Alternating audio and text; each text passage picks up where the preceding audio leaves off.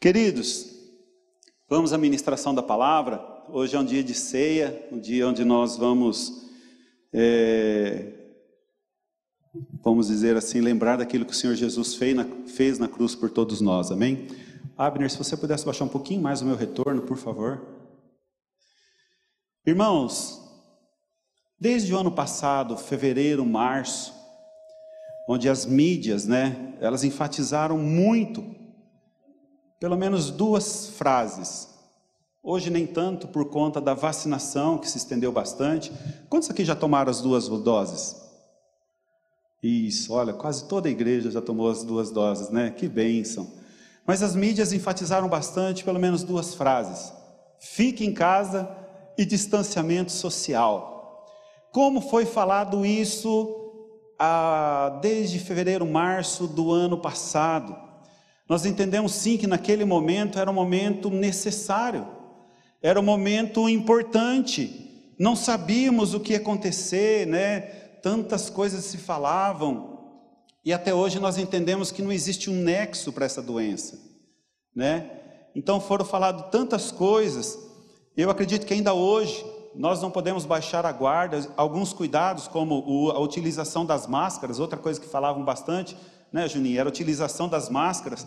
Ainda hoje nós estamos com as benditas máscaras. Creio que logo, logo vamos acabar com isso. Quantos querem que retirar essas máscaras logo, logo? É tão difícil, né? Mas eu falo que esse é um hábito que veio para ficar. Diferente do fique em casa. Sabe, irmãos, a maior preocupação dos pastores, eu vou dizer que não é só dessa comunidade, mas de outras igrejas, de outras denominações, é que este fique em casa seja para sempre para alguns irmãos, quando se trata de cultuar ao Senhor, quando se trata do assunto de congregar. Nós vimos ali que, mesmo quando a situação estava bem crítica, a pandemia, os hospitais, cento e tantos por cento de lotação, mesmo naquele período onde as coisas estavam assim bem críticas, nós vimos que muitas pessoas não deixaram de ir a, a, ao supermercado, à farmácia, ao clube, à academia, mas quando chegava no domingo, que falava de vir ao culto, não, eu estou seguindo o protocolo, fique em casa.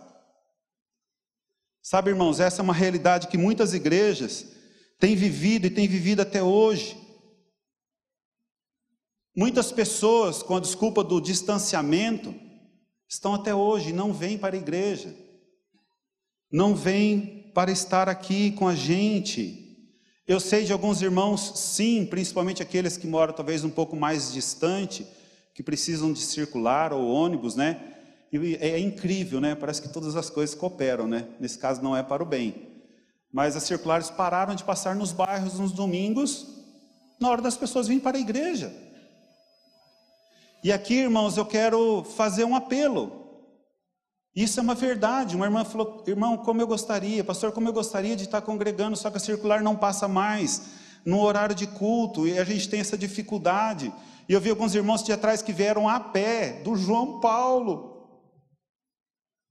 Sabe o que eu queria fazer uma convocação a todos aqui, irmãos? Se vocês souberem de alguém que precisa de uma carona, vamos ser solidários. Vamos estender as mãos, vamos atrás desse irmão, atrás dessa irmã, oferecer ali o nosso carro. Com isso, irmãos, nós estaremos servindo não somente as pessoas, ao nosso próximo, mas também quanto ao corpo de Cristo. Amém, queridos?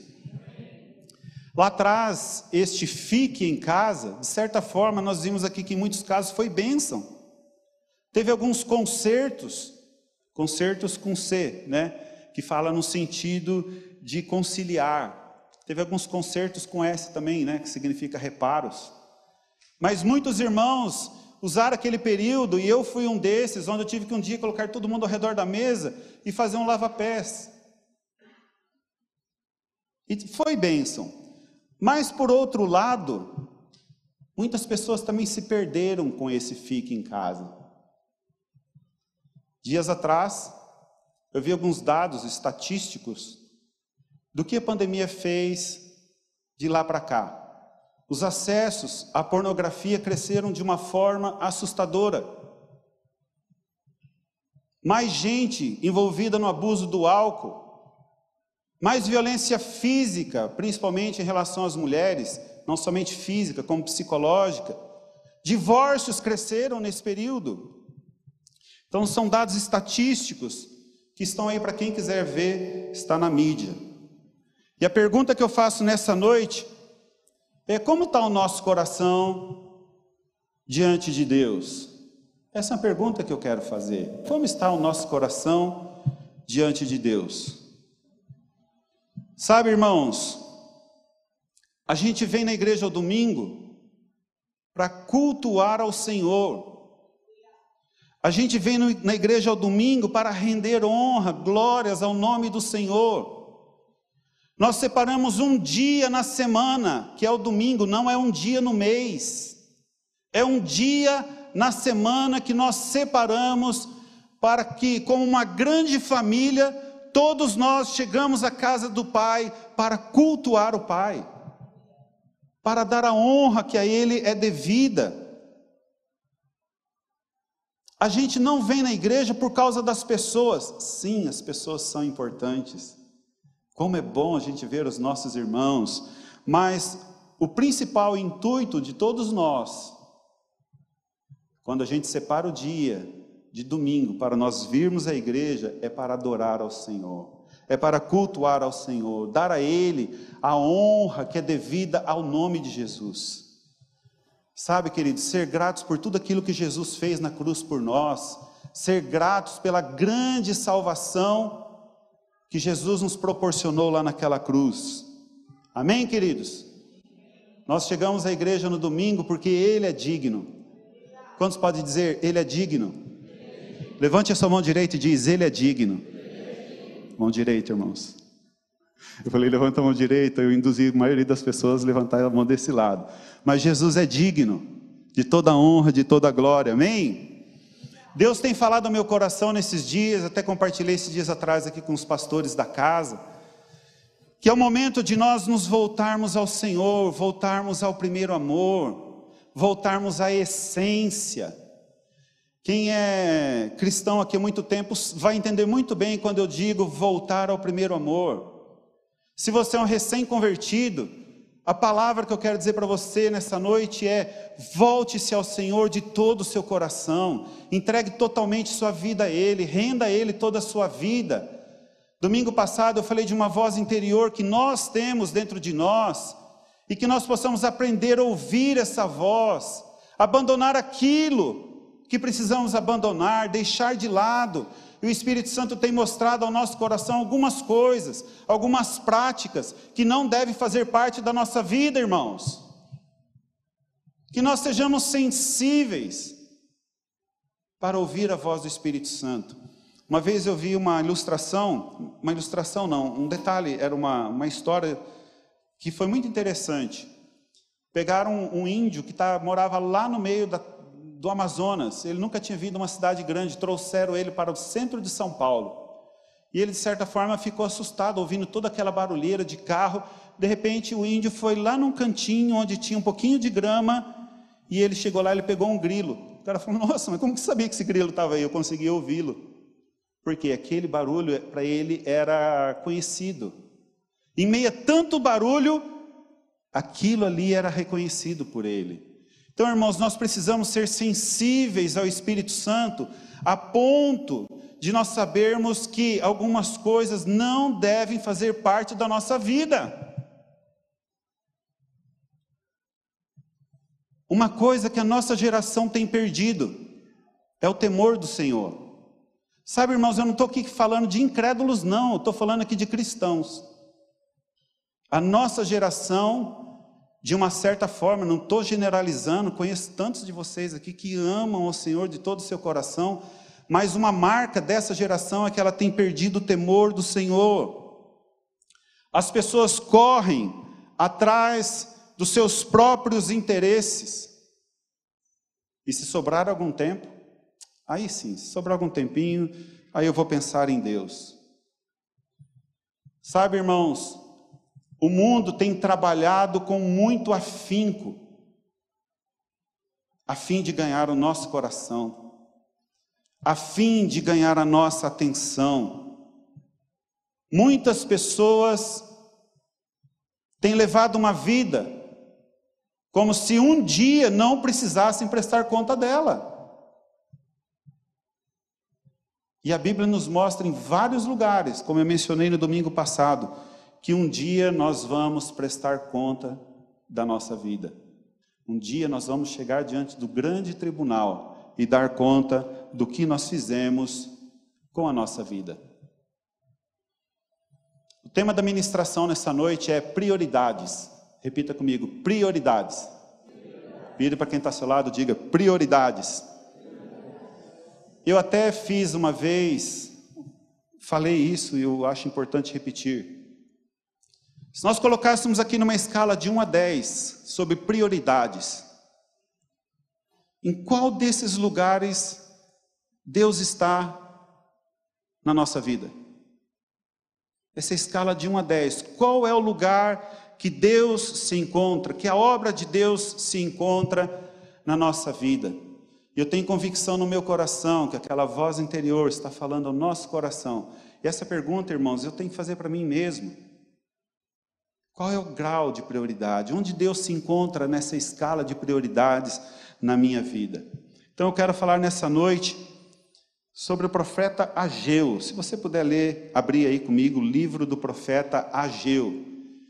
Quem tem a Bíblia de papel, às vezes, para achar esse livro de Ageu, às vezes a gente apanha um pouquinho, né?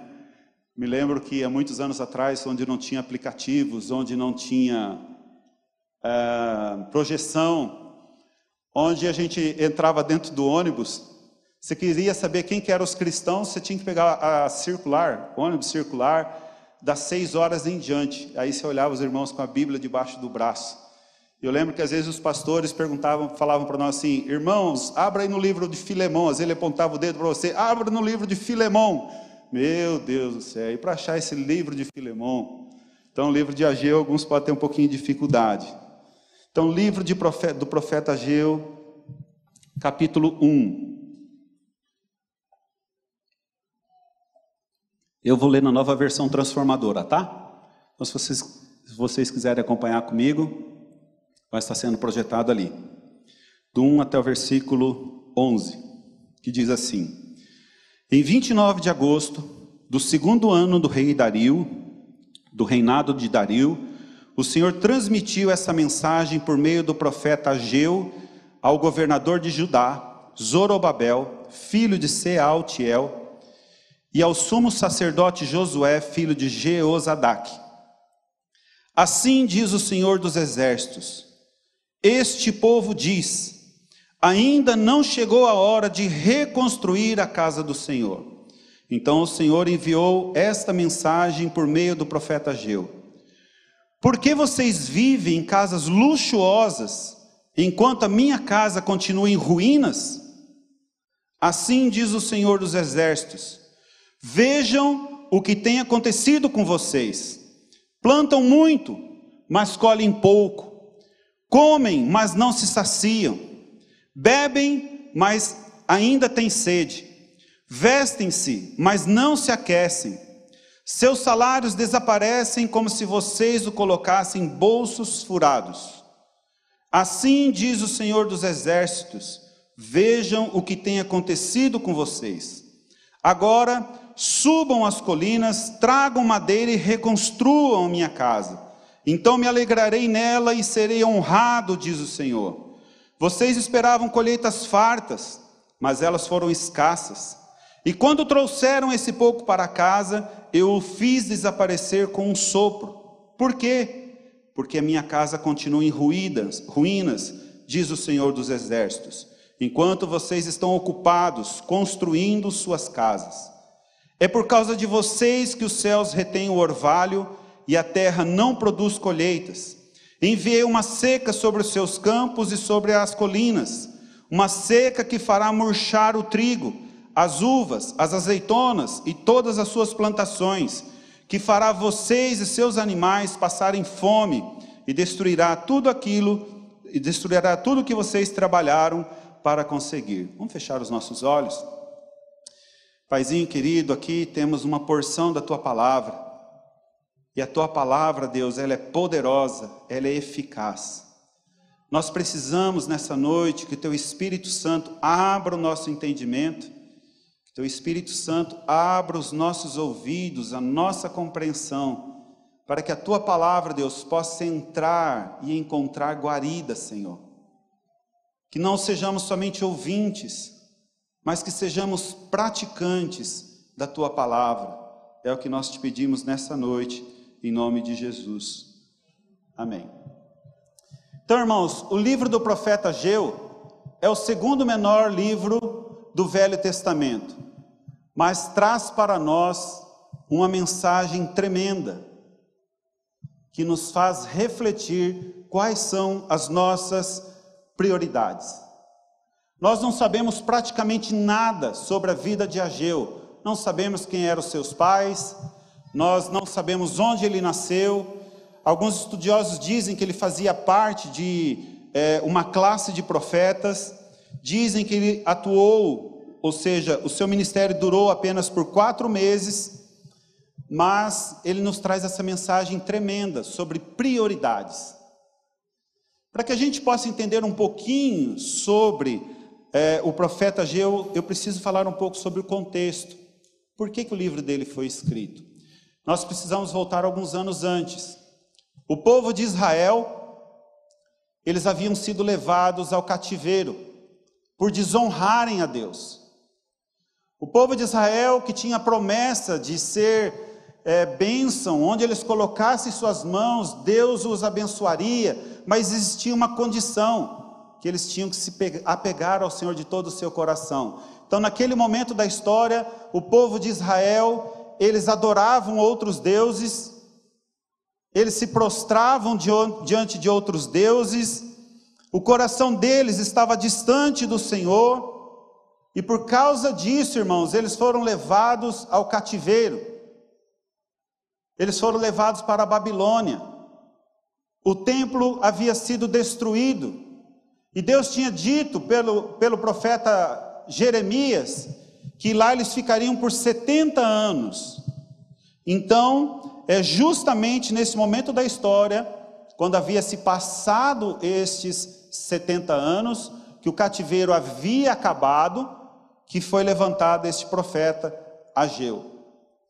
Então, o povo que tinha voltado, a primeira parte do povo que tinha voltado do cativeiro, eles tinham como missão reconstruir o templo do Senhor, para que a adoração ao Senhor fosse estabelecida. O templo era um lugar de oração, era um lugar de adoração, um lugar de perdão de pecados. O templo era um lugar onde os homens tinham comunhão, se relacionavam com Deus. Então, quando eles voltaram é, do cativeiro, o templo estava em ruínas e eles tinham essa missão de reconstruir o templo.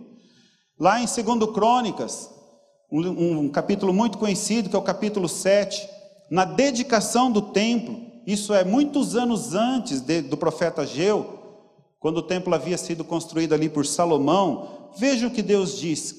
2 Crônicas 7, versículo 11. Então Salomão terminou o templo do Senhor e o palácio real, concluiu tudo que havia planejado fazer na construção do templo e do palácio. Então, certa noite, o Senhor lhe apareceu e disse: Ouvi sua oração e escolhi este templo como lugar para se fazer sacrifícios.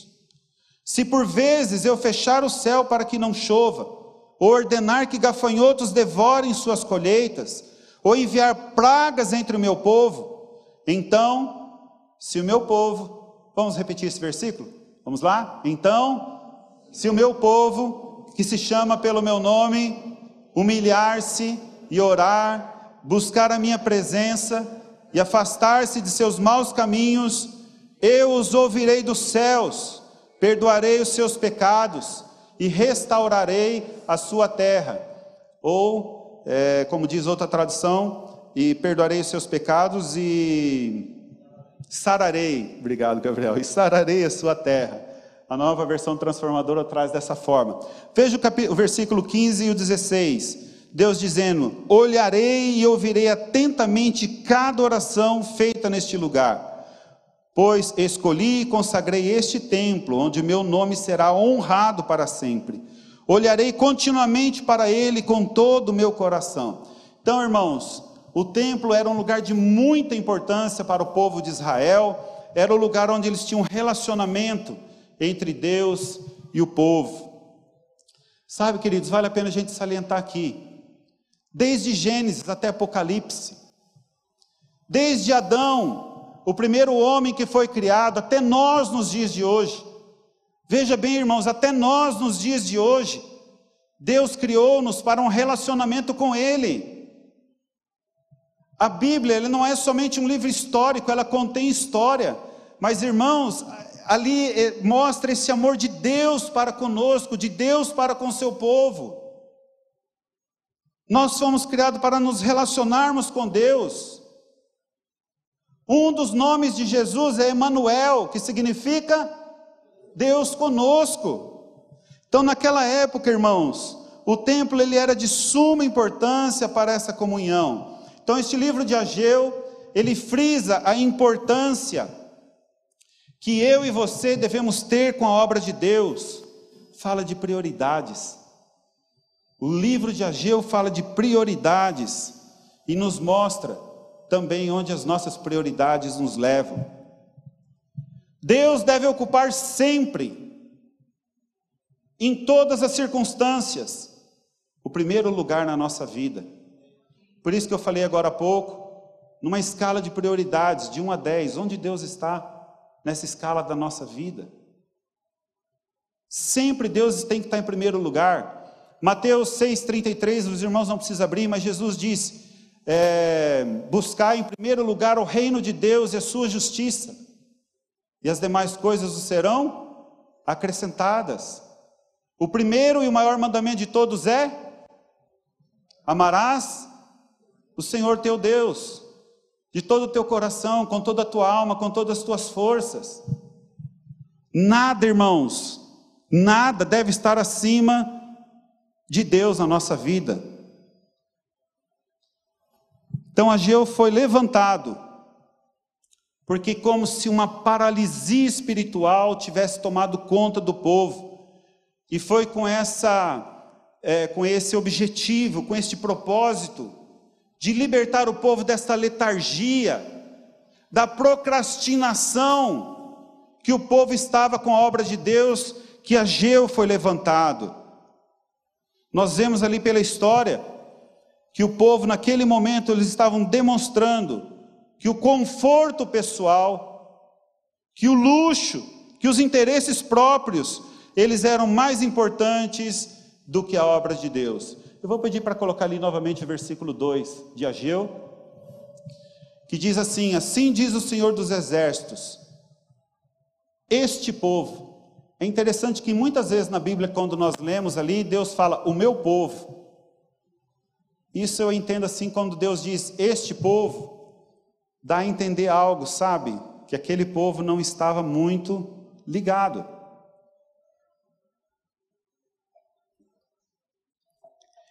Então, este povo, como eu disse agora há pouco, a prioridade deles, irmãos, quando eles saíram do cativeiro, a missão que eles tinham era de restaurar, era de reconstruir o templo do Senhor.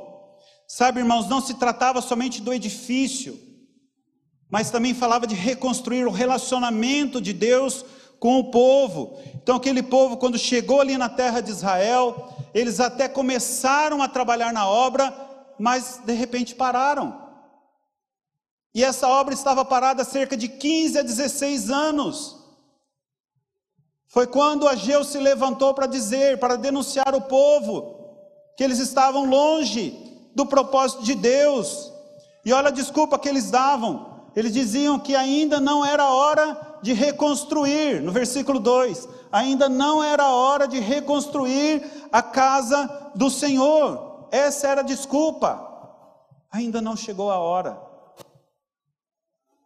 Sabe, queridos, essa tem sido a desculpa, talvez, de muitos de nós. Quando nós pedimos para algumas pessoas, você pode fazer isso? ainda não chegou a hora.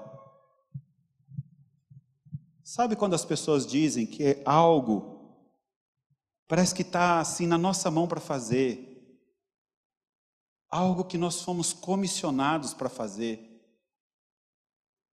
E as pessoas dizem: ah, ainda não chegou a hora. Sabe por que, que as pessoas dizem isso?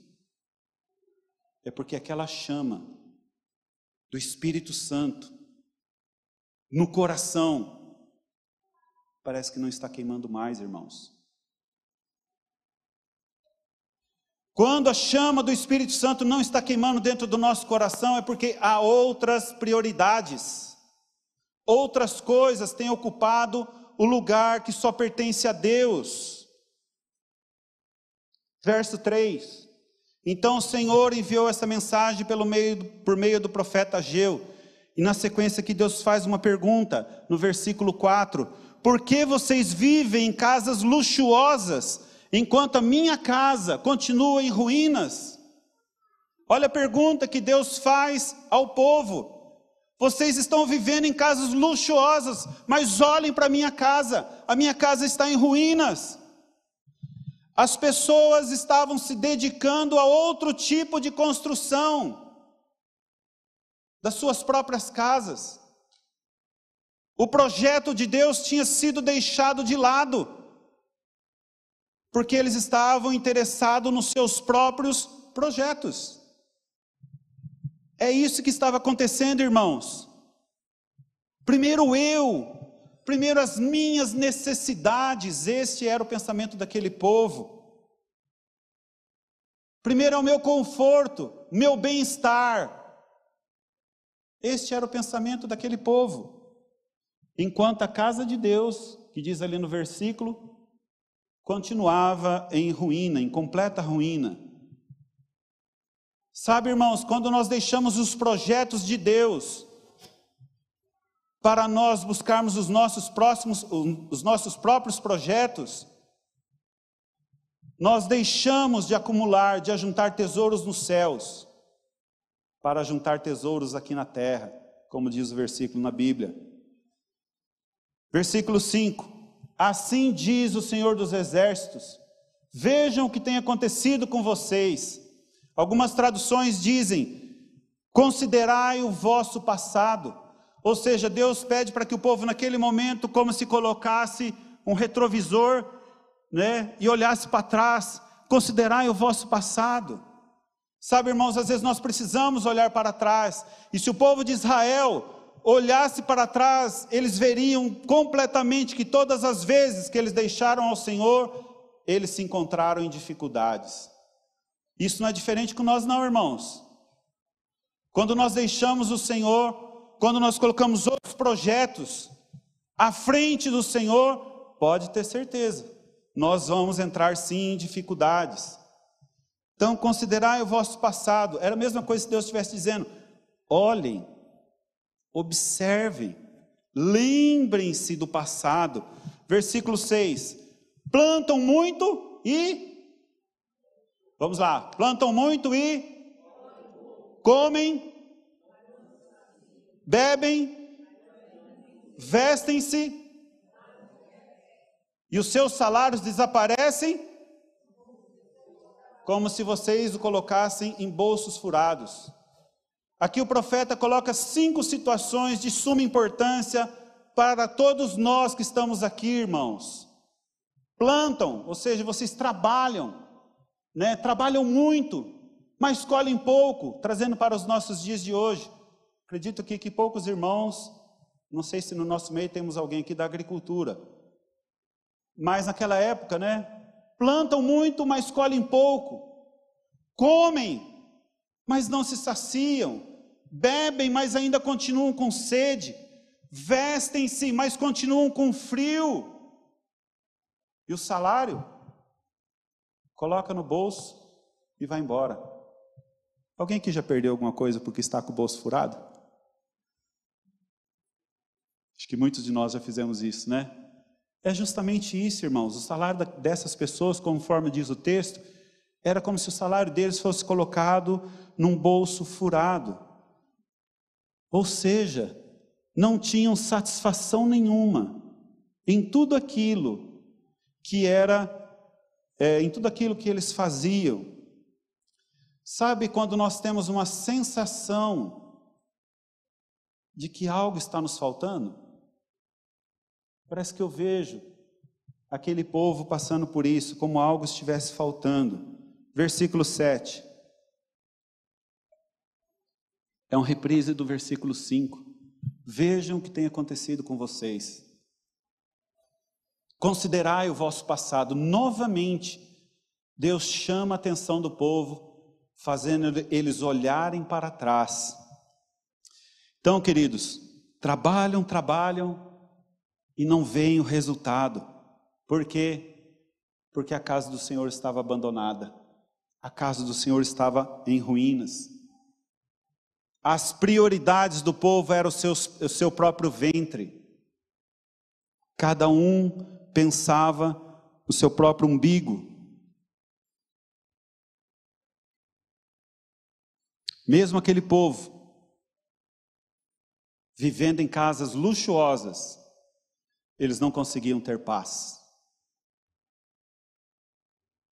Nós vemos no texto que era o próprio Deus que não permitia a satisfação, essa satisfação do povo. Verso 8, Deus dizendo: Agora subam as colinas, tragam madeira e reconstruam a minha casa. Então eu me alegrarei nela. Deus se alegra, irmãos, quando a casa está cheia. Deus é honrado, irmãos, quando nós, com a nossa vida, em dia, todos nós podemos chegar aqui, levantar as nossas mãos, todos nós como filhos, como uma só igreja, como uma só voz, quando nós levantamos as mãos e dizemos: Eu adoro a Ti, o cântico que foi cantado, não sou o pastor Luiz Cláudio, né? Porque senão ia cantar aqui e fazer vocês cantarem comigo, né? Mas como nós cantamos agora há pouco a música linda, Gabriel, eu amo essa música, eu adoro a Ti. Deus é honrado, irmãos, quando nós vivemos uma vida de acordo com, as, com a palavra de Deus, e todos nós juntos, em uma só voz, podemos vir aqui e cantar como Ele é digno. Vocês esperavam colheitas fartas, versículo 9, mas elas foram escassas. E quando trouxeram este pouco, olha só, as colheitas esperavam fartas, mas vinham só um pouquinho. E quando trouxeram este pouco para casa, eu o fiz desaparecer com um sopro. Por quê? Porque a minha casa continua em ruínas, diz o Senhor dos Exércitos, enquanto vocês estão ocupados construindo suas casas. É por causa de vocês que os céus retêm o orvalho e a terra não produz colheitas. Enviei uma seca sobre os seus campos e sobre as colinas, uma seca que fará murchar o trigo azul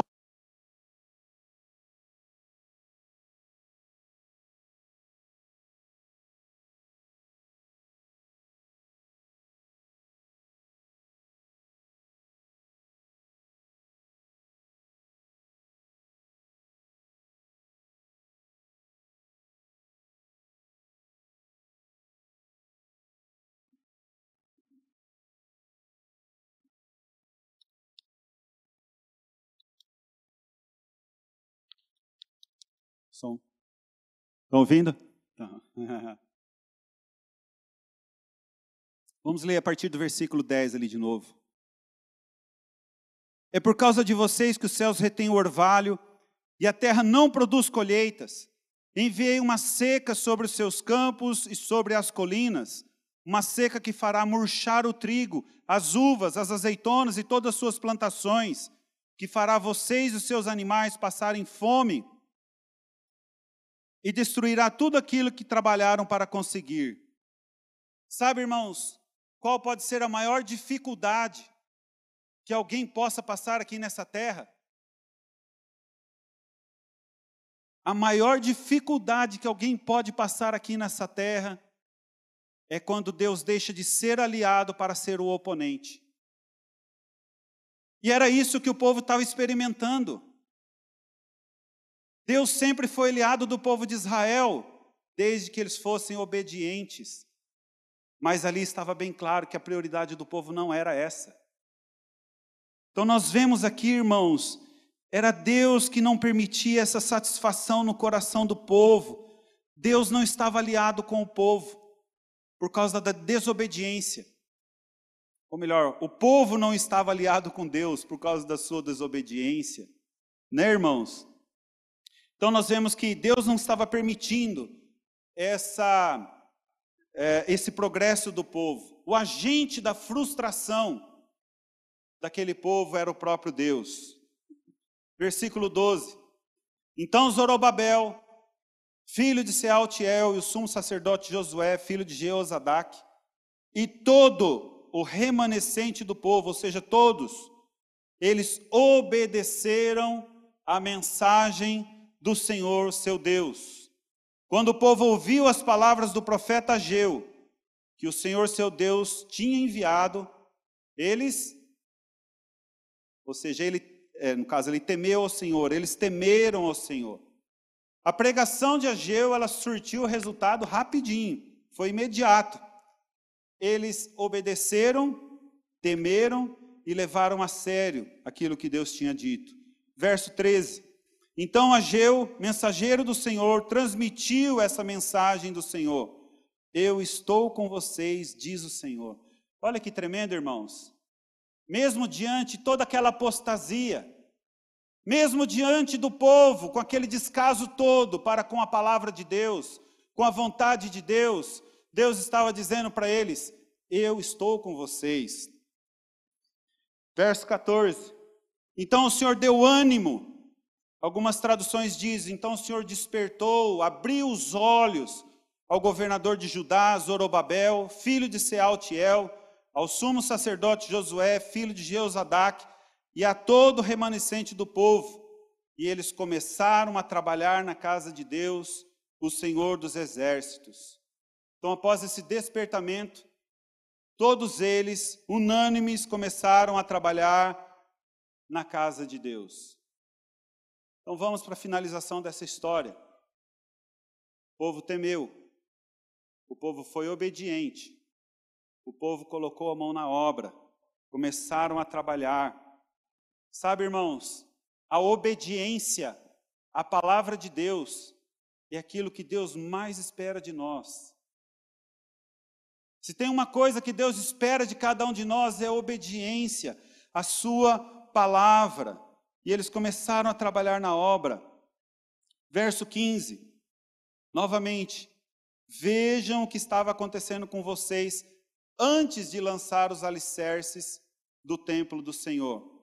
O profeta faz eles lembrarem disso, como era antes deles obedecerem, como era antes deles se dedicarem na reconstrução. Versículo 16: Quando esperavam uma colheita de 20 medidas, colhiam apenas 10. Quando esperavam tirar 50 medidas de prensa de uvas, tiravam apenas 20. Versículo 17: Enviei ferrugem, mofo e granizo para destruir tudo que vocês trabalharam para produzir. E, no entanto, não entendi. Ah, desculpe, queridos. Ageu capítulo 2. Talvez isso fez confusão. Então eu vou novamente repetir, tá? Eu vi que não estava projetado ali, fui eu que errei, tá? Então Ageu capítulo 2, versículo 15. Muito obrigado por vocês terem sinalizado. Ageu 2,15. Projeta lá, vamos ver se agora vai dar certo. Isso. 2,15. Vejam o que estava acontecendo com vocês antes de começarem a lançar os alicerces do templo do Senhor. Então, como eu disse, o profeta faz eles lembrar como era antes, né, deles colocarem a mão ali no trabalho. Verso 16. Quando eles esperavam uma colheita de 20 medidas, colhiam apenas 10. Quando esperavam tirar 50 medidas da prensa de uva, tiravam apenas 20. Deus dizendo: Enviei a ferrugem, o mofo, granizo, para destruir tudo que vocês trabalharam para produzir. E mesmo assim, irmãos, olha o que diz o texto.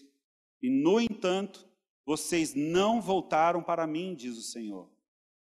Olha como era o coração deste povo.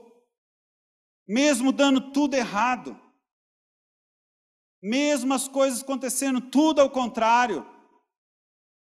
coração deles era obstinado.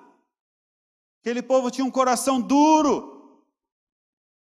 As coisas dando tudo errado, e ainda assim eles não se voltavam para o Senhor. Como eu disse agora há pouco, irmãos, a maior dificuldade que nós podemos ter é quando Deus deixa de ser nosso aliado para ser o nosso oponente. E era isso que estava acontecendo com aquele povo. Tudo que eles faziam dava errado, porque estavam debaixo da desobediência. Os últimos versículos. Versículo 18. Pensem neste 18 de dezembro, o dia que foram lançados os alicerces do templo do Senhor. Sim, pensem bem. Eu lhes faço uma promessa agora, enquanto a semente ainda está no celeiro, e as suas videiras, figueiras, romanzeiras e oliveiras ainda não deram frutos. Pensem bem, antes de tudo isso, né? Mas olha como termina o versículo. Mas de hoje em dia eu os abençoarei.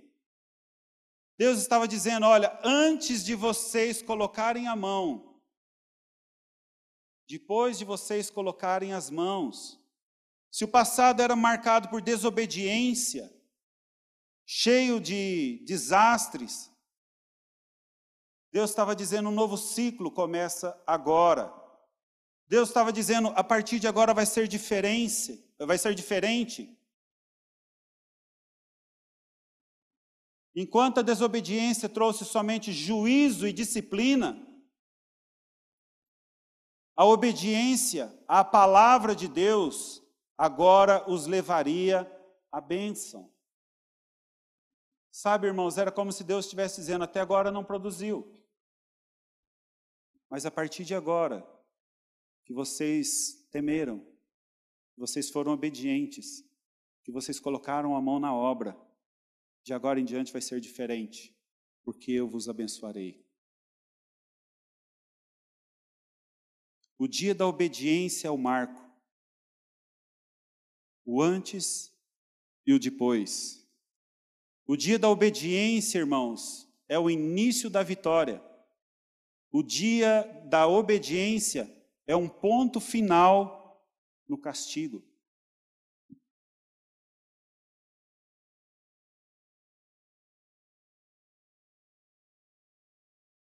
A obediência, irmãos, à palavra de Deus, sempre, sempre nos levará a caminhos seguros. A obediência ela tem três níveis: do escravo, do trabalhador e daquele que faz por amor. O escravo faz porque ele é obrigado. Naquela época tinha escravos. A lei permitia que o dono chegasse o sarrafo nele. Então ele fazia por obrigação. O trabalhador fazia porque lhe era conveniente porque ele recebia o salário. Porque se ele não fosse obediente, ele poderia, o patrão dele poderia mandá-lo embora, não lhe pagar o salário. Mas existe um terceiro tipo, terceiro nível de obediência, que é aquele que faz por amor, queridos. Aquele que faz por amor ao Senhor da obra.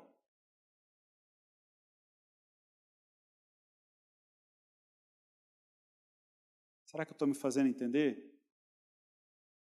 Sabe, irmãos, nós temos um desafio muito grande como povo de Deus. E Deus tem nos capacitado. Lembro da parábola da parábola do Ai, meu Deus do céu, eu sempre me esqueço esse nome. Fala para mim a parábola lá do Sidney, do cara que ganha alguma coisa, daquele que rendeu as minas. Gente do céu, me ajudem. Esqueci o nome. Da parábola do dos talentos, dos talentos. Uns fala, tem uma outra parábola que fala das minas, dos talentos. Às vezes falta alguma palavrinha na mente da gente, tá? Da parábola dos talentos. Deu cinco minas para um, ele foi fez mais cinco. Deu duas para o outro, ele foi e rendeu mais duas. E para o terceiro, ele deu uma, o que, que ele fez? Ele escondeu. Escondeu por quê? Tinha medo. Ou não queria trabalhar. Aquele que rendeu cinco, ganhou cinco, rendeu mais cinco. O que foi que ele ouviu? Servo bom e fiel. Foste fiel no pouco, te colocarei sobre o muito. Entra no gozo do teu Senhor. Que recebeu duas, dois talentos, a mesma coisa. Servo bom e fiel, foste fiel no pouco, te colocarei sobre o muito. Entra no gozo do teu Senhor. Aquele que escondeu, servo mau, Todos nós aqui, sem exceção, podemos produzir muitas coisas para o reino de Deus. Todos nós aqui, irmãos, sem exceção, nós podemos ser úteis no reino de Deus. Nós podemos abrir a nossa boca para falar de Jesus. Nós podemos abrir a nossa boca para falar do amor de Deus. Vira e mexe, nós encontramos pessoas que precisam de uma palavra.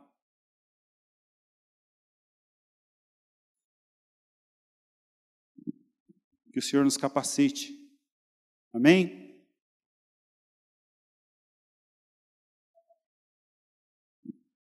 Finalizando, quais têm sido as nossas prioridades?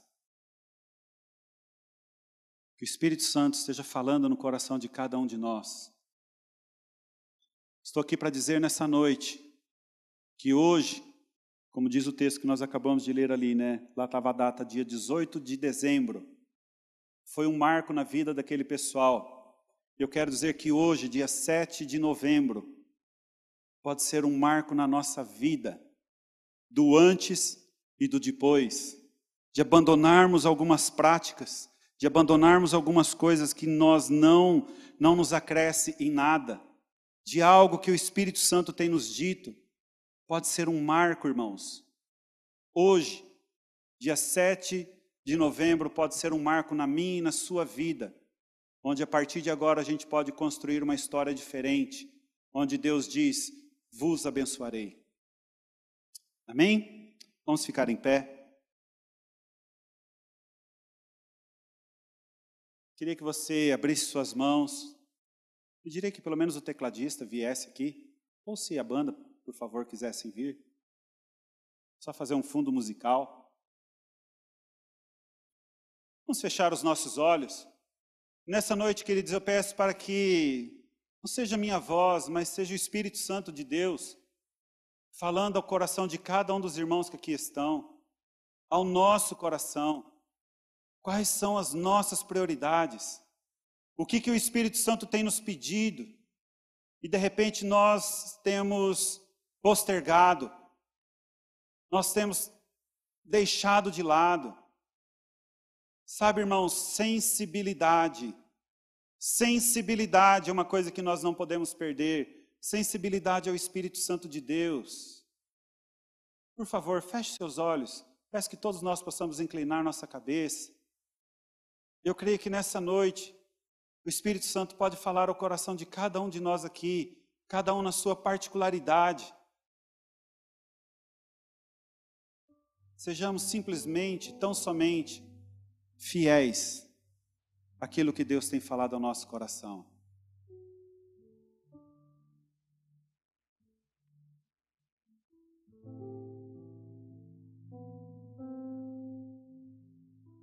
Aleluia. Sabe, queridos, eu creio que muitas pessoas aqui têm um chamado de Deus. E esse chamado tem sido ofuscado. Porque outras prioridades foi colocado à frente. Muitas coisas não têm dado certo, justamente por esse motivo. Lá no livro de Oséias, se eu não me engano, no capítulo 2, lá Deus diz assim: e os levarei ao deserto, e ali falarei contigo. Sabe que às vezes Deus nos leva no deserto, que é um lugar desconfortável, porque é a única maneira onde nós possamos ouvir a Sua voz. A maneira que Deus pode chamar a nossa atenção. Pai, nessa noite eu oro para que o Teu Espírito Santo possa estar revelando ao coração de cada um de nós aqui nessa noite, não somente a boa, mas agradável e perfeita vontade do Senhor na nossa vida. Revela-nos, Deus. Revela-nos, Deus. Pai, que aquilo que o Senhor colocou nas nossas mãos, que nós não sejamos negligentes, Senhor. Que aquilo que o Senhor depositou na nossa vida, os talentos que o Senhor colocou sobre a nossa vida, Deus, que nós não sejamos negligentes. Espírito de postergação caia por terra em nome de Jesus. O dia se chama hoje. A palavra de Deus também diz: hoje, se ouvirdes a voz do Senhor teu Deus, não endureça o seu coração. Pai, nessa noite, nosso coração queremos que seja maleável, um coração de carne e não um coração de pedra, Senhor.